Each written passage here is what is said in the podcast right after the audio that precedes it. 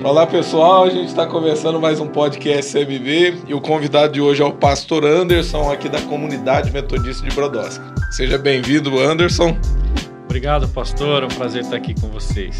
Ô Anderson, começa a falar um pouquinho, quem que é a pessoa do pastor Anderson? Então, eu sou Anderson, natural de Brodowski, queria deixar isso bem claro, muita gente acha que eu não sou de Brodowski, mas o papai dizia que eu fui feito e nasci aqui em Brodowski, então sou um menino da terra, apaixonado por Brodowski, que me criei em São Paulo, passei lá alguns 17 anos, mas por um propósito de Deus, no momento dele, acabei voltando para Brodowski. Hoje estou aqui casado, graças a Deus, com a Márcia, minha esposa, e tenho três filhos e hoje sou pastor na comunidade, que para mim é uma das maiores vitórias que eu tenho na minha vida. Anderson, começa falando um pouquinho da tua infância, como é que era, como é que foi sua criação aí, né? Então, você começou falando que você foi para São Paulo, né? Mas começa falando um pouco. Exatamente. É, foi em dois passeios. Um, meu pai veio passear em Brodowski e me fabricou, diz ele, né? Hum. Então, se ele falou, eu acredito. então, fui fabricado aqui. E a outra vez, quando minha mãe, pelas contas do médico, faltava 20 dias para mim nascer, resolveu vir até Brodowski passear, ficar um pouquinho com as tias, né? E meu pai trouxe ela, voltou para São Paulo, e nisso que meu pai voltou para São Paulo, eu nasci. Eu nasci, e só não nasci no sítio, porque meu avô tinha um Gordini na época que me levou para a cidade e eu acabei nascendo em Ribeirão Preto, no Beneficência Portuguesa. E meu pai logo veio nos buscar, fiquei 10 dias aqui, né, recém-nascido, e depois voltei para São Paulo, e fiquei lá quase até os 17 anos. Foi quando Como voltei. é que foi? Foi num namoro isso aí? Você nasceu de um namoro. Não, eles já eram casados. Ah, tá. Eu sou o caçula, né? Falou, veio pra cá pra fabricar. É. Não, ele veio passear.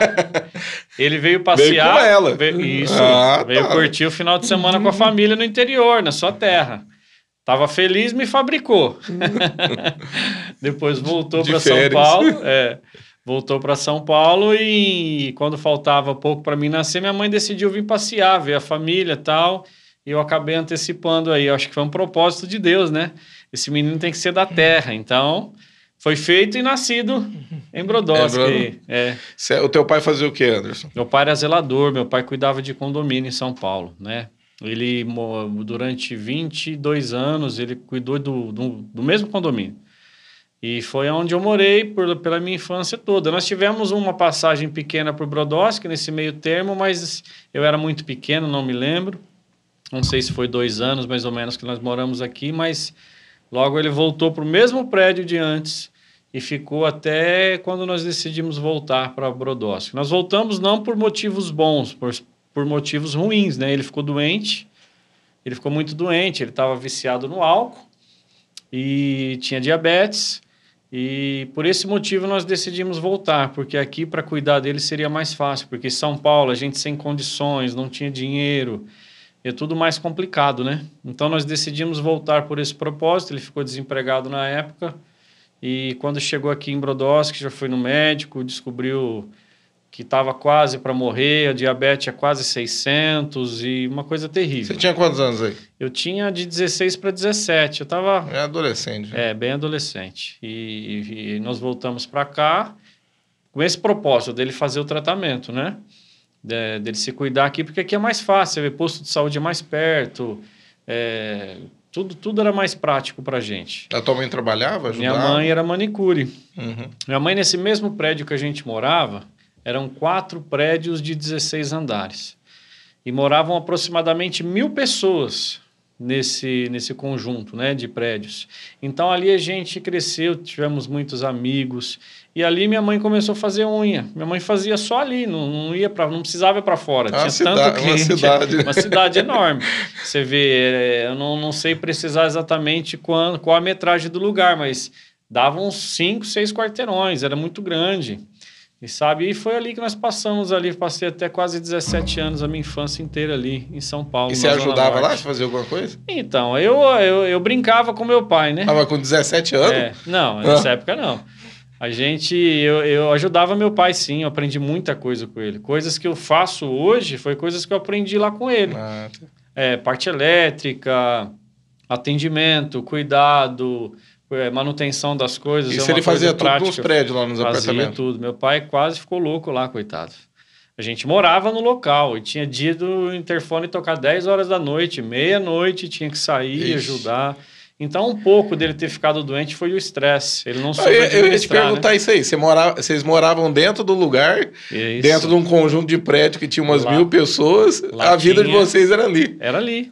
Era uma cidade praticamente, né? Porque São Paulo é tudo grande, são avenidas. Então a gente não tinha, não, não era igual ao interior que você vai brincar na rua. Né? É muito difícil você brincar numa rua de uma avenida movimentada na qual a gente morava. Então a gente brincava dentro do prédio. Dentro do prédio tinha duas ou três quadras, tinha piscina, tinha um playground enorme. Então a gente viveu ali, né? E, e, sinto muita saudade dos meus amigos que lá ficaram. A gente, graças a Deus, tem contato até hoje. Mas a nossa infância foi essa. Nós ficamos em São Paulo esse período todo e voltamos. Eu voltei, né, com quase 17. Minhas irmãs são mais velhas, né? Nós somos três irmãos, é, duas irmãs e eu, né? E elas são mais velhas do que eu, sou caçula da família, xodó.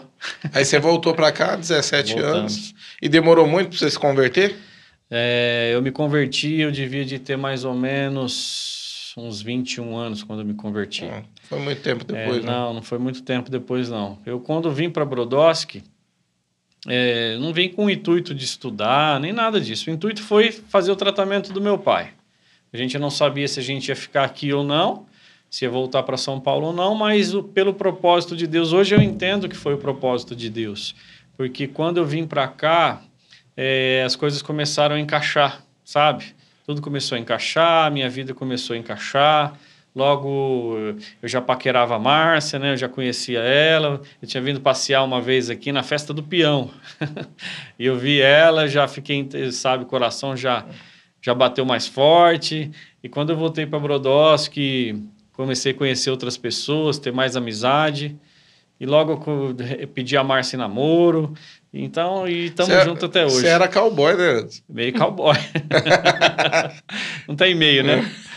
Eu era um paulista, mas com um coração no interior. Gosto muito de cavalo, gosto muito de, de mato, fazenda, pescar. gado, pescar, sou apaixonado. É, mas todo Herdei, pescador tem uma desculpa, né? Herdei isso do Jesus pai, era né? pescador, né? Então, os discípulos, todos pescadores. Jesus disse, seja pescadores, então hum. temos que ser pescadores. É, nem Jesus era pescador, né? Os discípulos eram. Ô, Anderson, como é que foi tua conversão? É.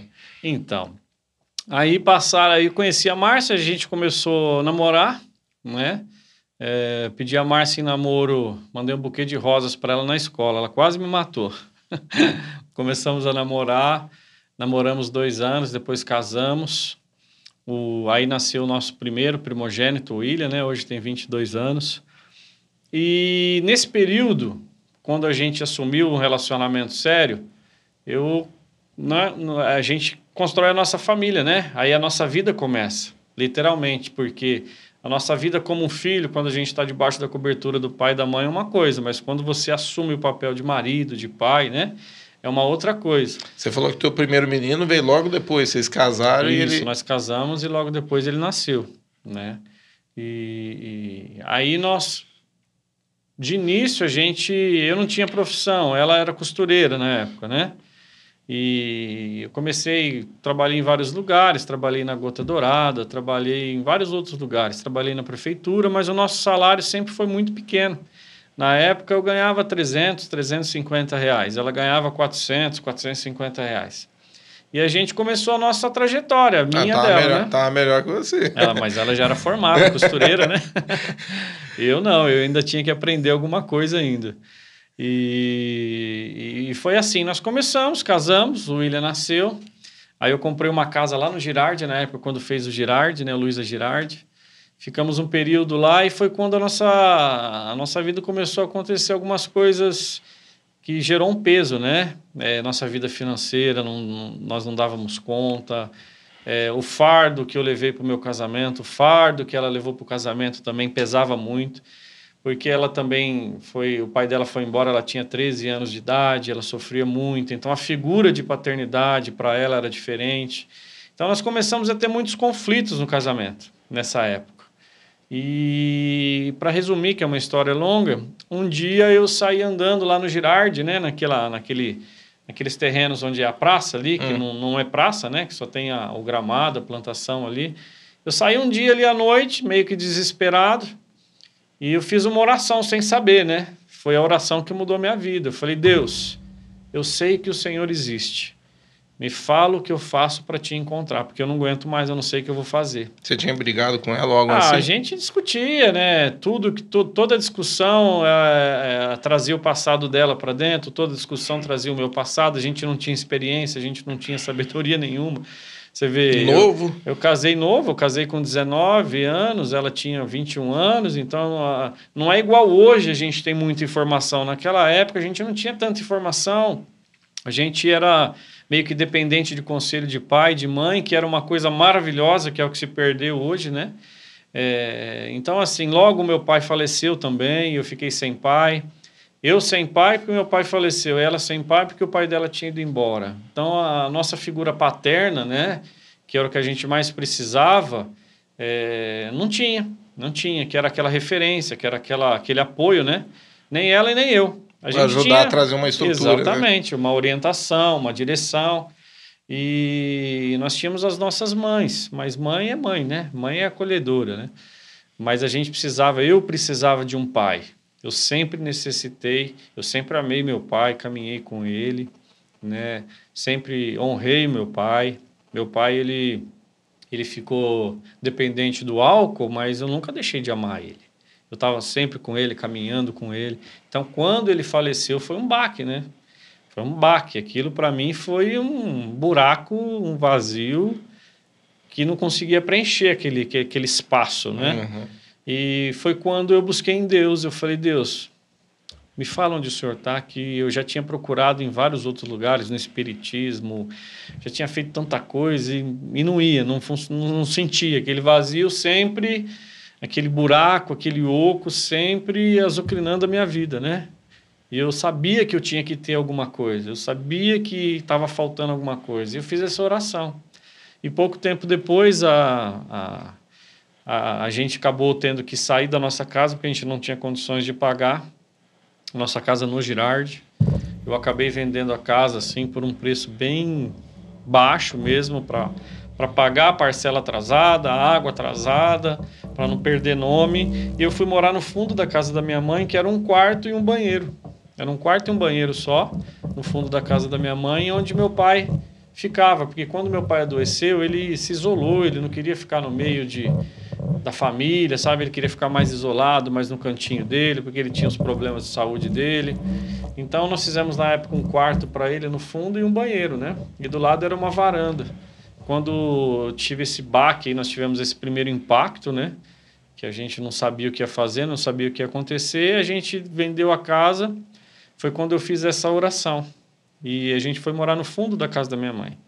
Minha mãe morava com minhas irmãs na frente, minhas sobrinhas, e eu e a Márcia e o William, né, o mais velho, no fundo, nesse quarto, nesse banheiro. E foi dali que, que a Cimirene, não sei se você lembra dela, Cimirene, acho que era Guilherme, o marido dela, moravam na mesma rua que a gente. A Cimirene, ela era discípula da Marta Menezes.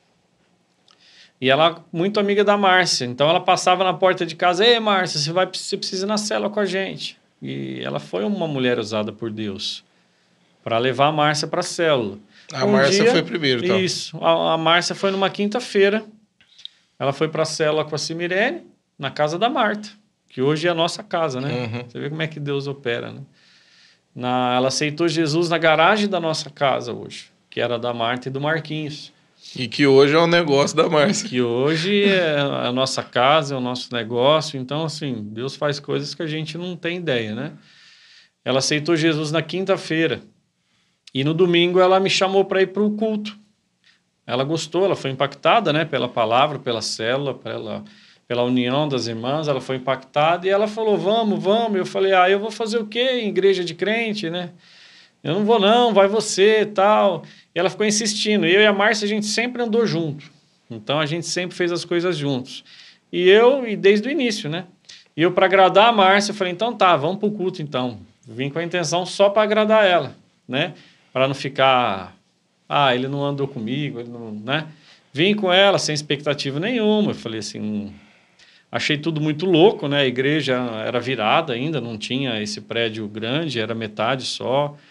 Eu falei, vou entrar pela portinha ali e na primeira cadeira que eu achar, eu já vou me esconder para ninguém me ver. Né? Esse é era o pensamento. E assim foi feito.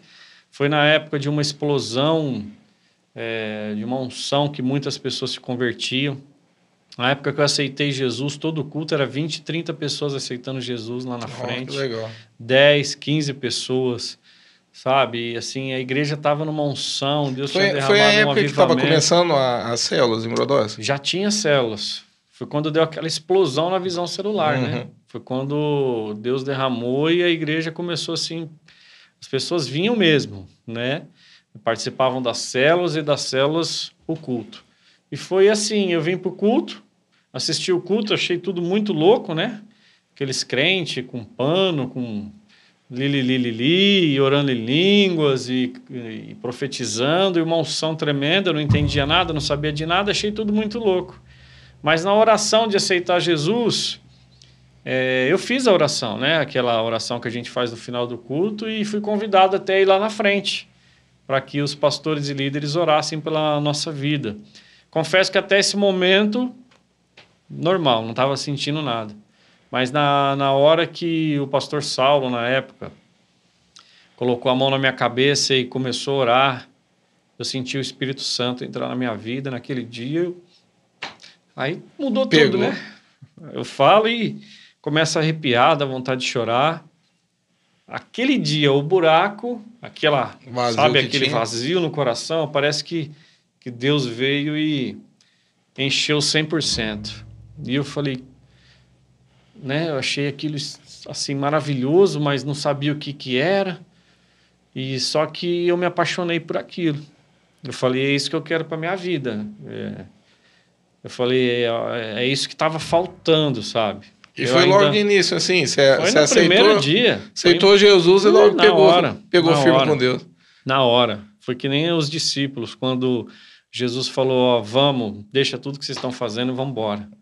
Na hora que eu senti a presença de Deus, era uma coisa que eu não tinha achado no Espiritismo, no catolicismo, com respeito a todos, lógico, mas eu não tinha buscado, né? Eu não tinha achado em lugar nenhum, mas o dia que eu busquei, o dia que eu achei, o dia que eu senti Deus na minha vida, nunca mais eu consegui ser a mesma pessoa. Isso foi no começo de 2003, está indo para 19 anos. E desde lá para cá, Deus tem feito um trabalhar lindo na nossa vida, né? Na nossa casa. E foi essa nossa história. Eu falo eu, mas eu e a Márcia sempre juntos, caminhamos juntos. Ela aceitou no mesmo, mesmo dia, ela também foi impactada. E na segunda-feira eu já estava na célula. Na segunda-feira, eu já, o, na, na época, o, o Fausto, né, que a gente tinha trabalhado junto na prefeitura, ele me viu aceitando Jesus lá na frente, ele já ficou desesperado. Ele também era novo convertido e ele estava indo na cela do pastor Osmar e lá na casa do finado Carlão. Ele me pegou lá na frente no final do culto, falou: "Não, você vai na cela comigo, você vai na cela comigo". Eu falei: "Eu vou na cela sim. Onde que é a cela?" A célula na casa do Carlos, assim, assim, assado, amanhã às 8 horas. Aceitei Jesus no domingo, na segunda eu já estava na célula, na terça eu já estava na rede de homens, na sexta-feira eu já estava na vigília, já estava indo para mata, já estava indo para os cultos, foi desse jeito. Ô, Anderson, como é, e, e houve de alguma maneira, assim, da parte... Você tinha amigos, né, com certeza, e a, e a Márcia também, né?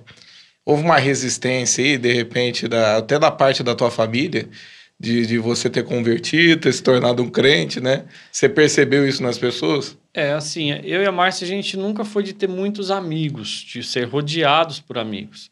A gente tem muito conhecido, né? É lógico que aquele, aquela pessoa que te chama para um, uma cervejinha já fica meio assim, né?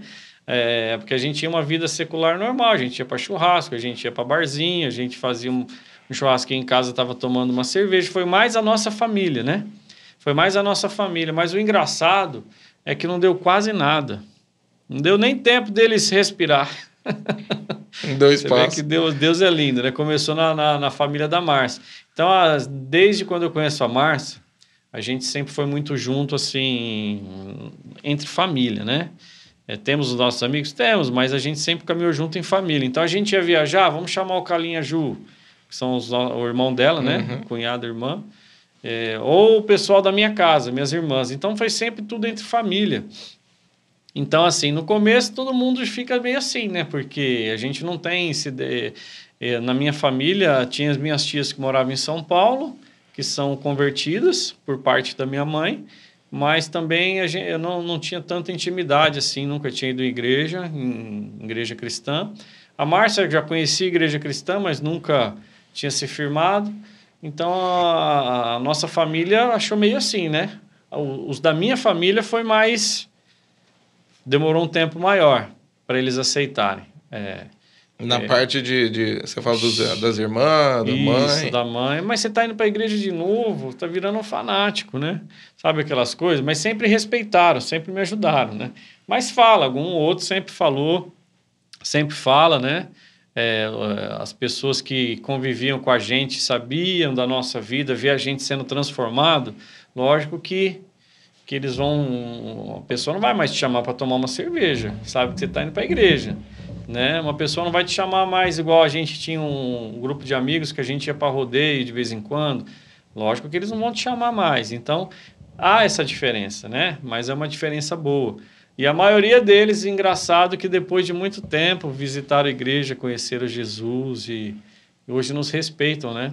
A, a, logo a minha cunhada também veio para a igreja, logo veio meu cunhado, logo veio a sogra. Depois nós começamos a orar pelo irmão da Márcio mais velho. Hoje ele é convertido na congregação cristã, casado lá, abençoado. Então, assim, depois de um tempo, a minha família se converteu, a minha mãe saiu do espiritismo, aceitou Jesus. É, então, isso para mim é uma vitória, né? Porque a nossa casa é tudo, né? Que a gente tem de melhor, né? A nossa família. Então, é, o trabalhar de Deus na nossa, é, na nossa vida foi assim. Você falou assim desse primeiro impacto que você teve com, com a presença de Deus quando você aceitou Jesus. Mas houve outros, assim, no começo da tua conversão, assim, que te deu aquela firmeza em Deus então, para você conseguir depois, caminhar? Sim, sim. Depois disso, é, a gente sabe que a vida cristã não é só mil maravilhas, né? É, todo o nosso fardo que a gente trouxe para dentro da nossa vida, a gente precisou jogar fora. Então, esse limpar de Deus demorou um período e houve muitas experiências.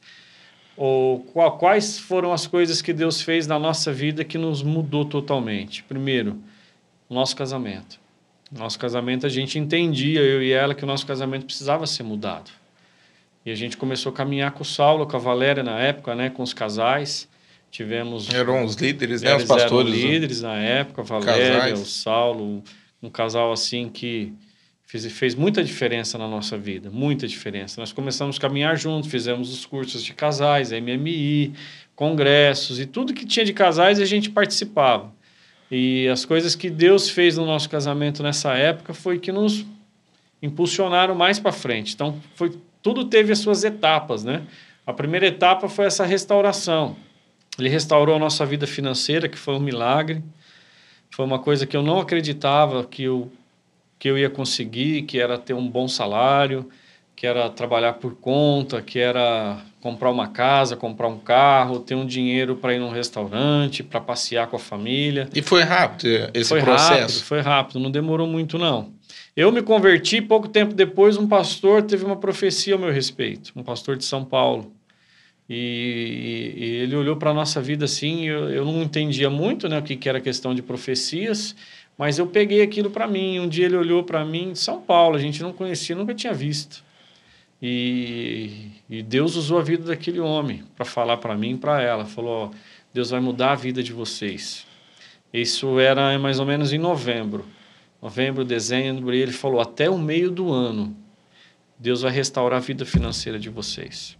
Até o meio do ano, Deus vai mudar o casamento de vocês. Deus está abrindo portas, Deus está me mostrando chaves sendo entregues hoje. Chave, ele entregou uma chave na mão da Márcia. Ele falou: onde você abrir essa porta, Deus é contigo. Falou sobre o meu respeito, que eu iria ser um pastor, que ele tinha me chamado para ser um pastor, que ele ia me usar para pregar a palavra em vários lugares, que ele ia me usar para revelar. Então, assim, praticamente tudo que aquele pastor profetizou naquele dia, no começo da nossa conversão, aconteceu. Sabe, Deus nunca, eu falei até no culto ontem, na pregação de ontem, Deus nunca jogou dinheiro na nossa conta. Deus nunca foi lá e fez aparecer dinheiro na conta, mas ele fez aparecer a graça dele em nós, sabe? E a gente começou a trabalhar, a gente começou a, a Deus expandiu a nossa visão em relação a reino, em relação a dinheiro, a finança, a gente se tornou dizimista, ofertante, e, e o primeiro impacto foi essa mudança. O primeiro milagre foi essa mudança. Deus mudou a nossa vida financeira. E até o meio do ano a gente já tinha limpado o nosso nome, Deus tinha preparado. Os dois tudo, tinham nome sujo. Os dois nomes sujos. Eu fumava dois maços de cigarro por dia, Márcia também. E foi rápido essa, essa transformação, essa libertação através da. A libertação do, dos vícios foi assim: eu me converti, fiz o pré-encontro, fui para o encontro. Em três meses isso aconteceu. Fui para o encontro e lá no encontro tremendo eu parei de fumar, de beber. Dois maços de cigarro. Dois maços. Nunca tinha conseguido parar na minha vida. Então a primeira libertação foi do vício. Parece que foi profético. Eu tava. É, você pegou assim, né? Bem pertinho também, né? O encontro. É, tá, tava uma unção nessa época. A gente depois. Você vê como foi tudo muito rápido na minha vida. Eu me converti, fui para a célula, comecei a entender um pouco o que era Bíblia, Deus, Jesus, Espírito Santo. Já fui preparado, já fui enviado para o encontro. Lá no encontro, eu fui impactado por Deus. A questão da paternidade em relação ao meu pai foi curado ali naquele dia. Fui curado de tanta coisa. Fui curado de tanta coisa. E uma das coisas que Deus fez foi me libertar do cigarro. O Osmar, ele nunca chegou em mim e falou assim: a gente tem uma intimidade, eu chamo ele de Babo, e ele me chama de Babo, que é um apelido meu de infância, que, né, que é papai, né? Ele chegou: Ô Babo, tal, é. Esquenta a cabeça com cigarro, não, filho. Isso aí Deus vai te libertar, você pode ficar tranquilo. Não esquenta, não. Às vezes a gente estava na célula, saía da célula, eu ia lá fora fumar, porque era um vício terrível, né? Tomava um cafezinho na célula ali, eu já corria lá fora. Não, não, esquenta a cabeça não, fique em paz. Acabava o culto, eu já ia lá para fora acender o cigarro, mas eu ficava constrangido, o Espírito Santo já estava trabalhando, né? Eu olhava para o cigarro e falava, isso não é certo, né? Isso não, não faz parte de mim. E no encontro, eu vim para o encontro na sexta-feira, fiz a minha inscrição, deixei as minhas malas aqui, fiz a inscrição da Márcia, e na correria do dia eu não tinha comprado cigarro, né? Na hora que eu cheguei aqui, que eu bati a mão no bolso, deu aquela vontade de fumar. Eu falei, vou lá fora, escondido do povo, para ninguém me ver. Eu saí, fui lá atrás da igreja. Na hora que eu abri o maço de cigarro, só tinha um. Eu falei, puxa, já está na hora de eu entrar para o encontro. Não vai dar tempo de eu correr para o maço. cigarro. Eu falei, agora o que, que eu vou arrumar? Peguei, acendi aquele cigarro e comecei a fumar. Sabe, o Espírito Santo já começou a massacrar o meu coração. E ele falou assim: Olha para esse cigarro. Eu olhei e estava na metade. Estava na metade do cigarro. E eu senti assim que foi Deus que, que me deu aquela ousadia. Eu olhei para aquele cigarro e eu falei assim: Você vai ser o último da minha vida. Olhei para aquele cigarro. Antes de entrar hora, no encontro. Antes de entrar no encontro. Eu falei: Se Deus existe como esses irmãos falam, dessa forma. Se Deus existe como os irmãos falam, como Osmar fala, como os irmãos eu sei que o senhor vai tirar esse vício de mim nesse final de semana. Porque eu nunca tinha conseguido ficar sem fumar. Nunca, nunca, não conseguia. Era uma prisão terrível. Eu peguei e fumei aquele cigarro até na metade só e já, sabe, já joguei aquilo no chão, já pisei, já joguei um maço de cigarro fora. Eu falei, não vou nem comprar cigarro. Fui lá, lavei a mão, lavei o rosto, né? Chupei uma bala para disfarçar. Falei, vou entrar na igreja cheirando cigarro, esses irmãos vão ficar doidos comigo. Fui para o encontro. Você acredita que na sexta-feira à noite eu fiquei sem fumar?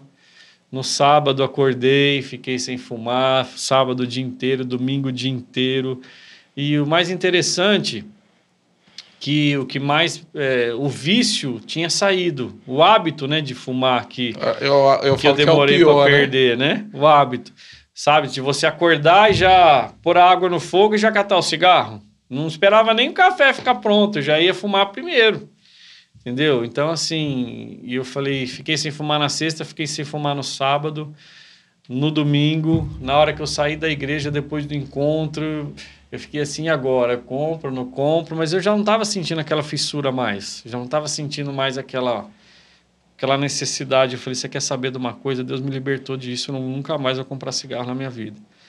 E fomos embora para casa. E chegando em casa, minhas irmãs fumando, ela, a nossa área, que era do lado do nosso quarto, era onde todo mundo sentava para fumar, sabe? Tinha cinzeiras, tinha os maços de cigarro, ficava tudo ali.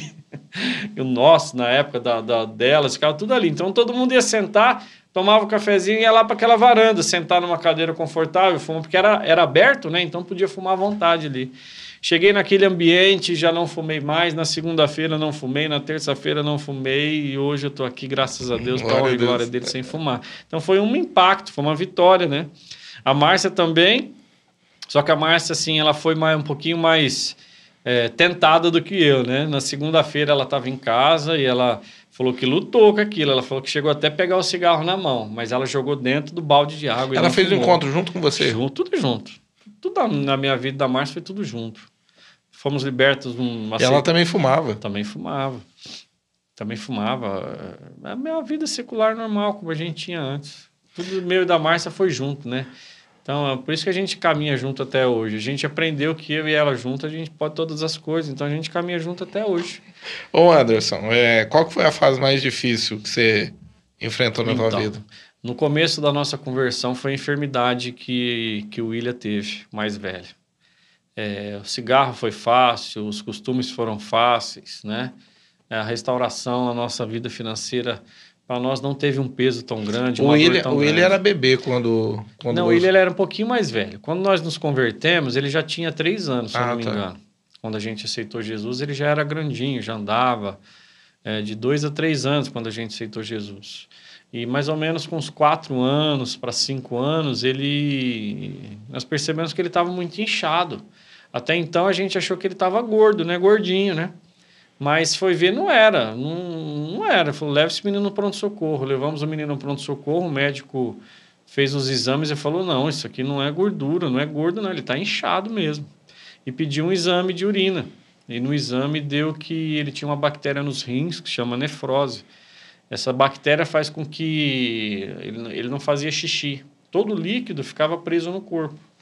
Então, tudo quanto é lugar a, se transformava uma bolsa de água, né? Não, não saía é, o xixi. E a gente não percebe. Uma criança de 4, 5 anos que já vai no banheiro sozinho, aqui naquela correria sozinho, no dia a dia a gente acabou não percebendo que ele não urinava uhum. muito, né? Ele urinava só um pouquinho. E esse foi o primeiro impacto, porque nós fomos lá e o diagnóstico do médico foi esse. Falou, teu filho é um nefrótico, ele tem um problema incurável, e vai, é, vai, é, incurável. É incurável. E ele vai ter que fazer um tratamento toda a sua vida. E por que que desenvolve isso? Ele corria o risco de perder os rins, né? E por que que desenvolve isso no rim? Ninguém sabe qual é a origem. Não sabe, pode ser uma coisa emocional, pode ser uma coisa hereditária, pode ser uma coisa do próprio organismo. Ninguém sabe exatamente, né? E, foi, foi, foi o impacto, esse foi o primeiro impacto, foi a, a primeira, assim, prova que nós passamos que, que, que nos jogou lá embaixo. Porque você olhar para o teu filho e ver que ele tem uma doença é terrível, né? E logo no, no bem no início da é, conversão. Gente, no nosso início, a gente devia ter o quê de conversão? Uns dois anos, mais ou menos. Uhum. Mais ou menos isso de conversão. Não sei exatamente as datas, mas é, foi um baque, porque, puxa vida, você vê um menino bonito, lindo daquele jeito e de repente você vê um menino enfermo, né, doente, uma doença incurável, tua vida, tua cabeça já começa a entrar mil você já começa a ficar louco, fala, meu Deus, que que é isso, né? Mas de início você aceitou isso do médico ou você sentiu ali que... Não, nós nunca aceitamos assim, na verdade, né? A gente começou, aí ele fez um encaminhamento, esse encaminhamento para a gente para Ribeirão para começar um tratamento, porque ele corria riscos, né, com essa doença. E eu acho que foi para o Hospital São Paulo, se eu não me engano, lá do lado da Independência, por lá de cima ali, acho que é o Hospital São Paulo. Fomos para lá, lá ele começou a tomar um, um medicamento muito forte, porque o corpo dele estava vulnerável a qualquer vírus, bactéria, ele podia ficar doente a qualquer hora, é, ele não tinha proteína no corpo, né? E ali já começou assim uma coisa terrível na vida dele, porque ele começou a tomar muita injeção, muito remédio, ele chorava, doía. E voltamos para casa, depois conseguimos uma vaga no HC Campus mas aí, o que, que acontece na vida de uma criança? Ele entrou num regime muito sério, né? Porque ele não podia nada com sal. Tudo hoje tem sal. Tudo que uma criança uhum. gosta hoje tem sal. Tudo que uma criança come hoje tem sal. Então, nós começamos esse regime, começamos um tratamento no HC. Quando chegamos lá no HC, o médico nos mostrou a, a realidade da coisa. Ó, não é assim, é uma doença complicada, sim, uma doença que pode gerar uma situação ruim na vida dele? Pode, mas se fizer um tratamento bem feito, se respeitar, se fizer a dieta, se tomar o remédio, ele pode ter uma vida normal. Só que nós nunca aceitamos. Nós somos filhos de Deus, Deus levou sobre si as nossas dores e enfermidades, então nós começamos a lutar pela cura. Nós não aceitamos a doença, respeitamos os médicos, mas nunca aceitamos a doença. Nunca. E dentro da igreja já tinha acontecido um caso como esse com o Nenê e a Cláudia, o Nenê Rosina e a Cláudia. Hum. O Isaac também foi acometido da mesma enfermidade. E o Isaac tinha sido curado. Olha que legal. É, da mesma enfermidade. O pastor Jefferson falou: Anderson, procura o Nenê. Conversa com o Nenê e com a Cláudia, eles vão ter uma experiência para contar para vocês. A gente procurou eles na época, eles falaram a mesma coisa, que não era para a gente temer, não era para a gente ter medo, porque dava o tratamento. E ele tinha sido curado, né, pelo pastor Jorge. De, é, ah, ele recebeu uma oração e foi... É, ele foi curado. Não sei exatamente como foi a cura dele, não sei te explicar, mas ele tinha sido curado. Então, para nós foi mais um incentivo, né? uhum. né? E foram anos lutando, anos lutando. Uma hora eu olhava para ele, ele estava seco, magro. Porque na hora que o medicamento fazia efeito, os rins funcionavam, ele expulsava toda a água do corpo e murchava. Uma bexiga, murchava. Ele não, não tinha gordura no corpo, essas coisas, porque menino já não costuma ter criança, né? Então, a hora que ele estava gordão, que você falava, nossa, ele está forte, eu olhava para ele, ele estava fraco. Uma das coisas que me marcou foi uma vez que eu olhei para ele, e assim, sabe quando a pessoa fica doente, você olha aquele fundo nos fica olhos, fundo no... sabe? Magrinho. Eu falei, ah, não, eu não aceito isso. E nós oramos, oramos, oramos, oramos. Minha sogra fez uma campanha de dois anos, se eu não me engano, um ano. Nossa, ela então vinha, ficou bastante tempo, então. É, ela vinha para a igreja descalça, ela saía a pé lá da vila. Aí eu lembro que ela me contou isso uma vez. Entendeu? E minha mãe, minha mãe não era convertida nessa época, minha mãe buscava do jeito dela lá no espiritismo. E eu falava, mãe, não é assim, mãe, não mistura espiritismo, sabe? Fui, fiz um trabalhar com a minha mãe nessa área, lutamos muito pela minha mãe. E fizemos jejum pelo William. Todo dia eu saía, eu olhava ele no quarto e falava, eu não aceito. Eu não aceito, eu aceito meu filho curado, eu profetizo a cura. E a Márcia, a mesma coisa, nós na mesma fé. E um dia aqui na igreja, orando, né? Num culto de homens, o mesmo pastor que curou Isaac, o mesmo pastor estava pregando, mas ele não me conhecia, ele não sabia de nada. E eu me ajoelhei no chão e eu clamei a Deus mesmo de verdade. Falei, Deus, cura ele. Né? O senhor não precisa me dar mais nada. Eu falei na época, o senhor não precisa me dar mais nada se o senhor não quiser. Mas uma coisa que eu te peço é a cura do William, né? Porque ele tomava 40 miligramas de medicortem, não podia ir no aniversário, não podia comer um salgado, não podia nada. Eu falei, isso não é certo na vida de uma criança, né? Tudo que se forma na nossa vida é, é na nossa infância. E eu escutei o Espírito Santo falar no meu coração, ele está curado. A partir de hoje ele está curado. Não precisa mais dar remédio, confia em mim que ele está curado. E eu tomei posse da cura, cheguei em casa, eu falei, Márcia, aconteceu isso, isso, isso. Amanhã você não dá mais remédio para ele. E ela e, fez. E como é que como é? ela encarou numa boa? Encarou numa. Não. Márcia sempre foi doida. a Márcia sempre. É porque dependendo da mãe já entra no desespero. Porque, na, né? verdade, né? na verdade, na nossa vida foi tudo no sobrenatural. Foi tudo assim, no, no, numa palavra lançada de Deus sobre nós. Foi tudo através da Bíblia, foi tudo crendo no que os homens nos ensinaram nossa caminhada. A gente nunca duvidou, a gente nunca questionou. Se, se a pessoa falava, ó, faz isso que vai dar certo, a gente fazia. Se a Bíblia falava, faz isso que vai dar certo, a gente fazia. Então eu falei assim: Deus curou ele. Nós não vamos mais dar remédio. A partir de amanhã você não dá mais remédio. 40 miligramas de um remédio que, que é, é usado para o tratamento do câncer. Então, assim, você tirar isso de uma vez, de você uma podia. Vez, né? O menino podia ter uma parada cardíaca, podia ter uma complicação muito séria. E mas falei, também, também vocês não sabiam disso. Sabíamos, Sabia? sabíamos, mas nós agimos pela fé. Porque ele, ele já tinha passado por vários processos de desmame, né? Que fala, né? Quando ele melhorava, o médico começava a tirar toda semana, ele tirava 5 miligramas do remédio. Ia tirando, tirando, tirando, tirando, até ele chegar a tomar 5 miligramas. Aí quando ele piorava, voltava lá no 40 de novo. Então a gente sabia que, que existia o desmame. Mas quando Deus opera, filho, não tem desmame, não tem nada não, é na hora. E como é que foi assim para vocês saber que a, aquela atitude através da fé é, trouxe a cura para ele? É. Vocês fizeram algum exame, descobriu isso? Não, Como é que não fez? fizemos. Nós tomamos posse da cura dele, paramos com medicação. É, e no dia do retorno no médico que nós contamos no que tinha acontecido. Quanto tempo depois? Uhum. É, ele, ia, ele ia semanalmente no médico, Uhum. quinzenalmente a gente tinha que levar ele. Eu tinha que levar ele um dia para fazer exame e no outro dia para ver o resultado. Então a gente já estava nessa rotina já desgastante há algum tempo. E eu acho que numa semana depois, no máximo 10 dias depois, o médico examinou e falou: Nossa, ele está muito bem. Está muito bem, está perfeito, está sadio. Tá vocês bonito, quietinho? Nós quietinho. Nesse dia, nesse dia eu não fui. Você não foi, foi a Não. Márcia que foi. Nesse dia a Márcia foi. É porque só pro pai, ele, né? entrou com ele na sala tal, e ela conta, ela me conta que quando, ele, quando ela contou que tinha tirado a medicação, o médico, o médico deu um grito, deu um pulo na mesa lá, porque ele, ele não aceitava, né? É difícil, eles não, não, não conhecem, né, Deus, né? Não tem essa experiência de cura, né? Tudo para eles é a ciência, tudo para eles é a medicina que cura. Mas ele aceitou, ele aceitou, ele aceitou a nossa fé. Então nós começamos a trabalhar com o que os homens falavam, mas exercendo o que o reino de Deus nos falava. Então, se o reino de Deus falou que foi cura, então ele foi cura. Ele acompanhou por um período de um ano, mais ou menos. Depois de um ano, ele deu alta. Deu alta, não sei se foi um ano, um ano e meio.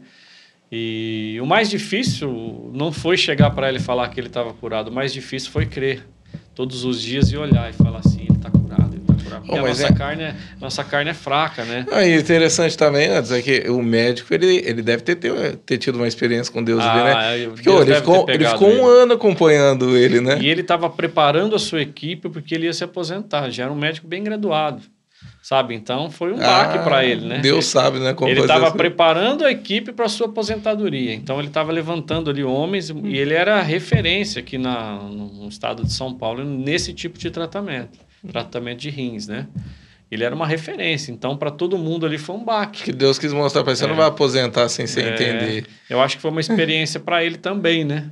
Ele, ele viu a cura, né? E por várias vezes ele usou a imagem do William, para você ter ideia. Ele, uma vez ele chegou até a abrir a porta da- do consultório, levar o William lá na fora, o William e a Márcia lá fora e gritar, falar alto, falar aqui, ó, o exemplo de uma mãe, de um exemplo de um menino que faz o tratamento, que respeita a sua fé, tá aqui, ó. Porque lá naquela sala existia pessoas com o mesmo problema que ele que não se desenvolvia. Hum, Eu vi um menino de 16 anos com um corpo de 8, nossa. sabe? É terrível. Famílias desestruturadas, famílias que não respeitavam os médicos, que não davam remédio. Então esse médico, como desabafo, foi lá e mostrou o William e a Márcia. Então já foi um testemunho ali dentro, né? Eu não sei se ele creu, eu não sei como é que ele está hoje, se ele ainda é vivo Ah, mas não. com certeza alguma coisa aí. Mas eu sei que Deus mostrou para ele que é possível sim, que não é só homens, não. Então, esse foi uma das maiores vitórias que a gente teve no começo. Logo que veio outras depois, mas a mais marcante que a gente vai testemunhar muito foi essa. Tivemos outras curas também. Eu fui curado de problema de garganta, de dor de cabeça. A Márcia foi curada também de várias enfermidades. A última que ela foi curada foi de nódulos no seio. Então, a gente aprendeu essa experiência nos nos ensinou que a gente pode viver pela fé e crer pela fé que tudo vai acontecer, né? E Eu, eu ia te perguntar, é, você, é, você teve uma experiência pessoal com Deus dentro da tua família. Houve outras outras situações como um, um líder de frente, como um pastor, que Deus ele ele você pôde é, contemplar essas experiências de orar por alguém e algo acontecer? teve várias, várias, várias. Uma uma das experiências que eu tive foi de ministrar louvor, de cantar. Foi a primeira assim que me marcou ministerialmente falando. Por quê? Nós não temos músicos na família, nós não temos cantores na família, nem eu na minha, nem a Márcia na dela.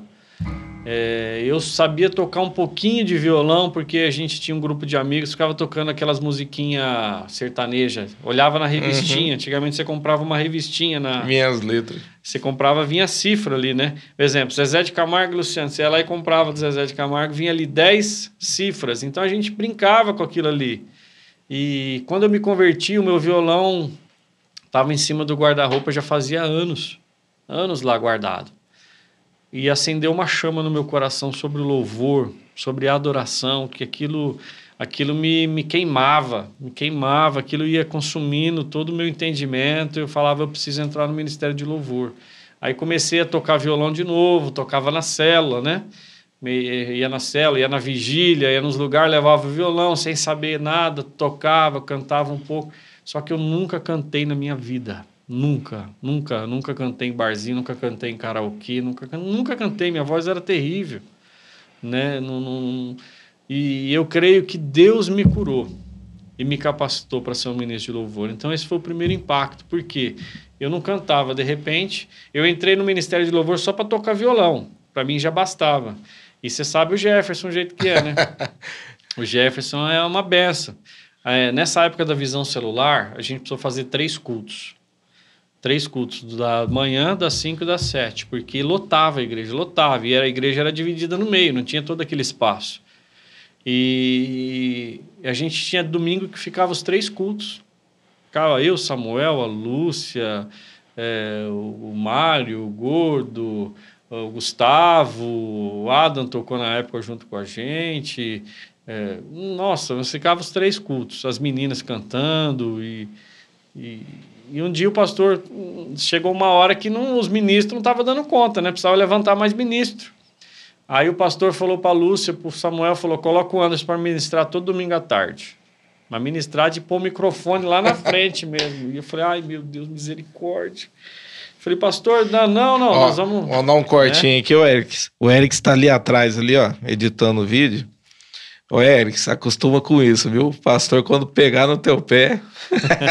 é ou não é, André? É, ele, ele e o Gledson já são os próximos. É. tá rindo lá atrás. Lá. E, e aí, como é que foi o teu aí, primeiro dia? Terrível. terrível. Tudo desafinado, tudo atrapalhado. Coração quase saía pela boca, não tocava, não cantava, não ministrava. Não conseguia fazer as não, duas não, coisas ao mesmo tempo. Foi terrível, terrível. Só que eu nunca desisti, sabe? Todas as vezes que eles falavam, você vai ministrar, eu ia. Mesmo com vergonha, mesmo com medo, é, mesmo às vezes pagando mico, eu ia. Eu ia e chegou uma época em que começou a fluir, sabe? Chegou uma época em que começou a ir. E, e, e dentro do louvor, ministrando louvor, Deus mudou a minha visão em relação a reino, ao Espírito Santo, em relação a profecias, em relação à cura. Aí eu comecei a me entregar mais, sabe? Comecei a me entregar mais.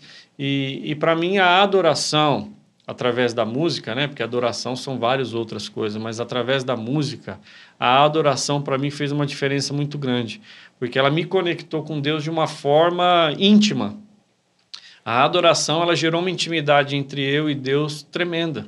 É uma intimidade que, que até hoje já fazem anos e, e não acaba, sabe? É o, é o ministério que mais te atrai antes? É um ministério que eu sou apaixonado, cara, pelo louvor. Acho não tem. Eu já participei de vários outros ministérios, já fui líder recentemente de um ministério de casais. Já participei de ministério de casais por muito tempo, intercessão, é, sabe? Mas o que, o que, o que você sente que te enche é o ministério de louvor e a palavra, né? Uhum. Que foi a, uma outra coisa que Deus marcou minha vida. Então, assim, o louvor para mim fez uma diferença muito grande. E, cara, eu, eu, sinto no coração de falar aqui que ontem eu preguei sobre improvável, mas escolhido, o tema da mensagem. Então, Deus ele pega um improvável, uma pessoa que não é nada, e transforma ela numa pessoa que pode muitas coisas, né? É, Deus me pegou uma pessoa que não tem incidência nenhuma de músico, mas ele me capacitou a cantar, né? Na verdade, a adorar, né? Eu não sou cantor, eu não sou. É, as pessoas brigam quando a gente fala que a gente não é músico. Músico a gente é, porque a gente toca e a gente é músico. Mas eu não me considero músico, eu me considero como um adorador. Eu sou um adorador, né? É, eu gosto de me enquadrar dessa forma, porque se você pegar e aplicar a música em mim, você vai ver que eu não sei nada de música. eu não sei nada como tocar nem como cantar, não tenho técnica. Então, assim, eu me considero um adorador e foi dentro dessa, dessa adoração, foi respeitando, foi ouvindo e acreditando na palavra dos nossos líderes. Então, às vezes a gente brinca, ó, você tem que ministrar louvor, ó, você tem que tirar oferta, você tem que... Mas é dessa forma que começa, é dessa forma que começa a gerar coisas no nosso coração. E quando eu olhava o ministério de louvor, eu falei, Deus, eu quero estar ali. Não para aparecer. Deus sabe que quanto mais eu me escondo, melhor é. Não para aparecer, porque Deus conhece o meu coração, sabe que não foi para aparecer, mas foi para estar naquela dimensão, naquele lugar, fazendo aquilo, sabe? E dali foi aonde que Deus abriu o leque para tudo, né? O e, ministério e... da palavra, o ministério, profecias, curas. Deus me usou de tantas, tantas maneiras para curar outras pessoas. E eu ia te perguntar isso. Tem, tem alguma experiência assim? Você lembra que Deus te usou para curar a vida de alguém, para restaurar a vida de alguém em uma oração? Algo, ah, algo mais assim sobrenatural assim que Deus manifestou ali? As primeiras vezes foi quando expulsei demônio, né? Essa é boa, né? Meu Deus, apareceu a pessoa endemoniada na frente, não teve jeito. Falou, vai ter que sair. E põe a mão na cabeça, sai em nome de Jesus. Aí saía. Aí você, opa! Deu certo. Deu certo. Ou quando não, você começar a colocar a mão sobre as pessoas, as pessoas receberem unção, né? Foi uma outra coisa que marcou muito, né? Depois de um longo período de libertação, lógico, né? A gente começou a, a usar a imposição de mãos e as pessoas serem eh, receberem unção. Isso para mim também foi muito lindo, porque Deus estava me usando, né? Usando o improvável, né? Usando aquele que não tinha expectativa nenhuma para fazer a, a, a, sua obra em outras pessoas. Depois Deus começou a me usar com profecias, olhar para as pessoas e falar, ó, Deus está falando isso para você assim, assim, assado. Deus está te curando. Eu ministrando louvor, pregando a palavra. E Deus começou a fazer dessa forma, sabe? E até hoje, até hoje... Eu, eu lembro de uma, é que... de uma palavra tua que você deu um testemunho de quando você foi para Jardinópolis de um rapaz que foi esfaqueado. Exatamente, isso foi muito conta, forte. Conta isso pro pessoal. Isso foi muito forte. A gente estava tava pastoreando lá em Jardinópolis e a Isabelle ela, ela, ela já andava, ela era pequenininha ainda, mas já andava. É, o William já mais velhinho e a Isabelle, que é do meio, né? Ela nasceu quando eu fui para Jardinópolis, quando Deus me enviou para lá. Quando o pastor me enviou para lá. E um dia, na hora que ia começar o culto, ela começou a chorar muito. Ela chorava muito, ela chorava muito, e era um salão não muito grande, né? Então, assim, ela chorava e acabava é, atrapalhando um pouquinho o choro dela. O que, que a Márcia fez? Pegou e foi com ela para a calçada. É, em frente, no salão tinha uma porta grande, né? Então, da calçada dava para ela ver o culto e a Isabelle ficar por ali. E de repente a Isabelle começou a chorar e andar, e andar. Ela pegou e foi atrás, porque ela falou: se eu ficar com ela na igreja do jeito que ela tá, perdão, ela vai acabar atrapalhando, atrapalhando por causa do choro, é. E ela começou a andar. Ela começou a andar e a Márcia foi indo atrás. Ela virou uma esquina e a Márcia foi indo atrás. ela começou a acalmar de novo a Isabelle. Começou a voltar ao normal, porque a Isabelle é muito mansinha, muito tranquila. É... E quando a Márcia virou a esquina de cima, tinha uma senhora em prantos de choro sentada na calçada, assim, era um hotel. E ela viu que a Isabelle também estava chorando um pouquinho. Aí essa senhora olhou para a Isabelle e falou: Começou a brincar com ela. Por que, que você está chorando, nenê? Tal. A Márcia já chegou e falou: Mas por que, que a senhora está chorando? O que, que aconteceu? Aí a mulher, em prantos de choro, ela falou: oh, meu sobrinho acabou de chegar no hospital com 1% de chance de vida. Mas o que, que aconteceu com ele? Ele levou 11 facadas, ele se envolveu com uma moça divorciada e outro rapaz com ciúmes esfaqueou, ele. ele. É. 11 facadas? 11 facadas. Pelo então, corpo o cara inteiro. deu para matar. Essa parte aqui do rosto, pescoço, tudo. 11 facadas. Onde... Mas fez um... Judiou do rapaz. É que é um ataque de fúria mesmo, né? Um ataque de fúria. Aí a Márcia falou assim para ela: a senhora crê em Deus? Ela falou: eu creio. Ela falou: oh, meu marido é pastor aqui na igreja, tal. Na hora de acabar o culto, nós vamos vir aqui orar. A senhora aceita? Aceito. E foi assim que foi feito. Acabou o culto, a Márcia me comunicou, falou: ó, tem um, a gente precisa ali urgente tal. E nós fomos lá na calçada mesmo, nós não entramos nem na casa. Na calçada mesmo, foi um grupo de irmãos, a gente deu as mãos ali. A senhora crê mesmo? Ela falou: eu creio. E a gente orou profetizamos cura. É, naquela mesma hora, o Espírito Santo tocou no meu coração, falou que ele não ia morrer. Eu falei para ela, falei, a senhora pode ficar tranquila que ele não vai morrer. Deus acabou de confirmar aqui no meu coração que ele não vai morrer. Esse 1% é o que Deus precisava. E oramos. E assim, e eu falei para ela, vai mantendo informado ali, vai lá na igreja, tal. E fizemos o contato com ela. E em pouco tempo depois a gente recebeu a notícia que ele estava bem, ele tinha passado por cirurgia, só que os médicos não sabiam quais seriam as sequelas. Porque eles, as cordas vocais tinham sido abaladas, Afetados. garganta, tudo, né? E os médicos não sabiam quais seriam as sequelas. Eles sabiam que teriam sequelas, mas não sabiam quais. E nós continuamos orando. Deus não vai ter sequela nenhuma, cura ele totalmente, vai daqui, vai dali, oração. Em 30 dias eu é, me chamaram para ir na casa dele fazer a visita para ele. Cheguei lá na casa dele, estava tomando Coca-Cola. Tava com um copo de Coca-Cola na mão. Falei, cara, está tudo costurado. Ele estava sem camisa. Menino novo. Novo, uns 19, 20 anos. Estava tudo costurado. Você olhava assim, cicatriz, um corte enorme na barriga, tudo cortado o pescoço tal. Olhava para ele e falava: Você está tomando Coca-Cola, isso aí é corrosivo, vou te estourar tudo por dentro. Hum. Ele falava: Eu estou tão bem. Começou a falar, falei, meu Deus, você está falando? Falou, estou falando. Falei, sim, aí, como é que você está? Ele falou, estou bem, pastor, tal. Começou a agradecer pela oração. Já tomei uma coca com ele ali, geladinha. e você acredita que ele não teve nada? Olha só. Nenhuma sequela, nem na voz, nem visão, nem nada. Hoje eu não sei como eles estão, né? Mas a semente foi plantada, oramos com ele, aceitou Jesus. Depois fizeram um, um churrasco para comemorar, né? Que ele não tinha falecido, a família fez um churrasco, me chamou. Eu fui para esse churrasco lá, eu preguei para umas 20 ou 30 pessoas da família, falei de Jesus, orei por eles na época. Então, assim, foi uma coisa que marcou muito que eu vou carregar. Você vê, 1% de chance. E Deus fazer a obra é muito, é né? um milagre, né? É um milagre. E o engraçado é que Deus usou quem? A Isabelle, uma menina de dois aninhos de idade. Então, quando Deus é, quer fazer... Deus trabalha de uma maneira que a gente é, não, não entende. Ixi, lá em Jardinópolis eu tive tanta experiência. Nossa, foi uma faculdade lá. Lá foi faculdade. Ô, deixa eu mudar um pouquinho aqui é, do assunto. É, você é candidato para vereador na próxima eleição, né?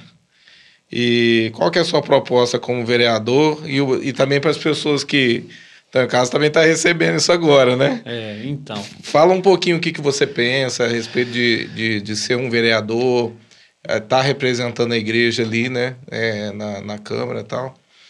Isso, uma, isso é uma questão que, que eu estava esperando em Deus, né? O momento certo, porque eu já tinha interesse em entrar como vereador alguns anos atrás. Na primeira, na última gestão do meu tio José Grande, eu trabalhei com ele na política, ajudei na campanha dele e eu era meio novo ainda na época, né? E, e ele sugeriu, ele falou, filho, vamos, vamos trabalhar, na próxima a gente vai te lançar como vereador. Só que nesse intervalo eu converti, nesse intervalo dessa de, da, do final da, da, da gestão dele para uma outra eleição, eu me converti. E quando eu me converti, eu comecei a andar muito perto do, do, do Marquinhos da Marta, né? Porque em tão pouco tempo eu já fui trabalhar com ele ali na loja tal, que foi um, um outro testemunho que a gente fala depois. E o Marquinhos já era candidato a vereador, né? Então, nessa época, já não me interessava mais ser candidato, porque eu já estava numa outra visão, num outro impacto. Eu queria Deus, eu queria Jesus. Então, nessa época, eu apoiei o Marcos, né? Na época, ele se elegeu. É, toda a família, minha família votou nele na época, não sei se foi uma ou duas vezes, eu não me lembro agora. Aí, posterior isso, o pastor Jefferson saiu e a gente, como a gente anda junto, estava debaixo de unidade, eu deixei ele, respeitei, né?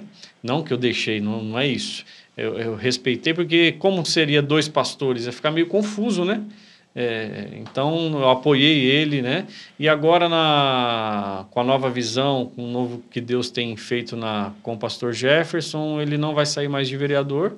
Ele vai para prefeito? Ele vai sair como candidato a prefeito, aí acendeu de novo, né? Uma coisa que eu estava no coração um tempo atrás, eu falei, pastor, é, se você não for sair mais de candidato, eu gostaria de sair candidato, se você quiser, pela igreja tal. Ele falou, não, perfeito. Então nasceu de novo, né?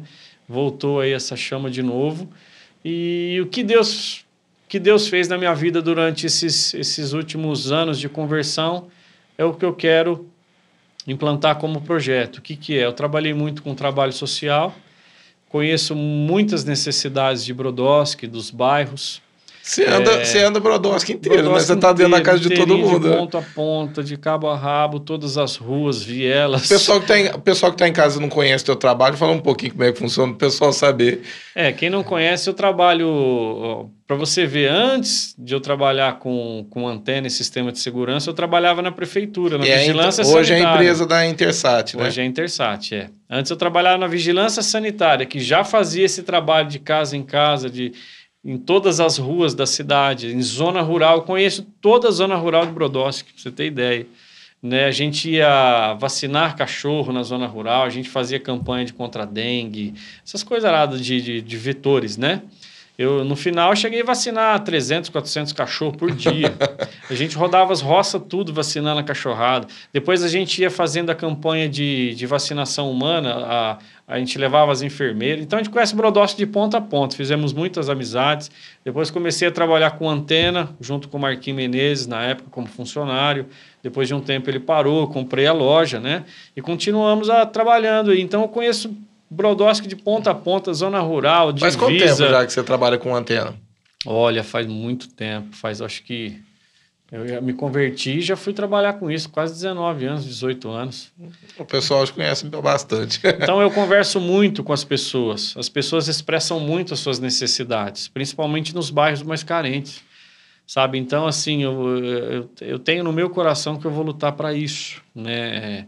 Para essas pessoas mais carentes, para os bairros mais carentes. E hoje, como empresário também, eu tenho uma outra visão. Eu gostaria muito de trabalhar com os empresários. A gente sabe que o vereador ele vai fiscalizar, ele vai ter que montar os projetos, ele vai ter que ajudar nos projetos. Né? A gente sabe de tudo isso. Isso envolve um geral, mas é, tem coisas que a gente se dá melhor em fazer, né? Que a gente faz melhor, vamos dizer assim. Então eu gostaria muito, eu vou estudar esses últimos dois anos e meio aí, agora que faltam para a eleição, né?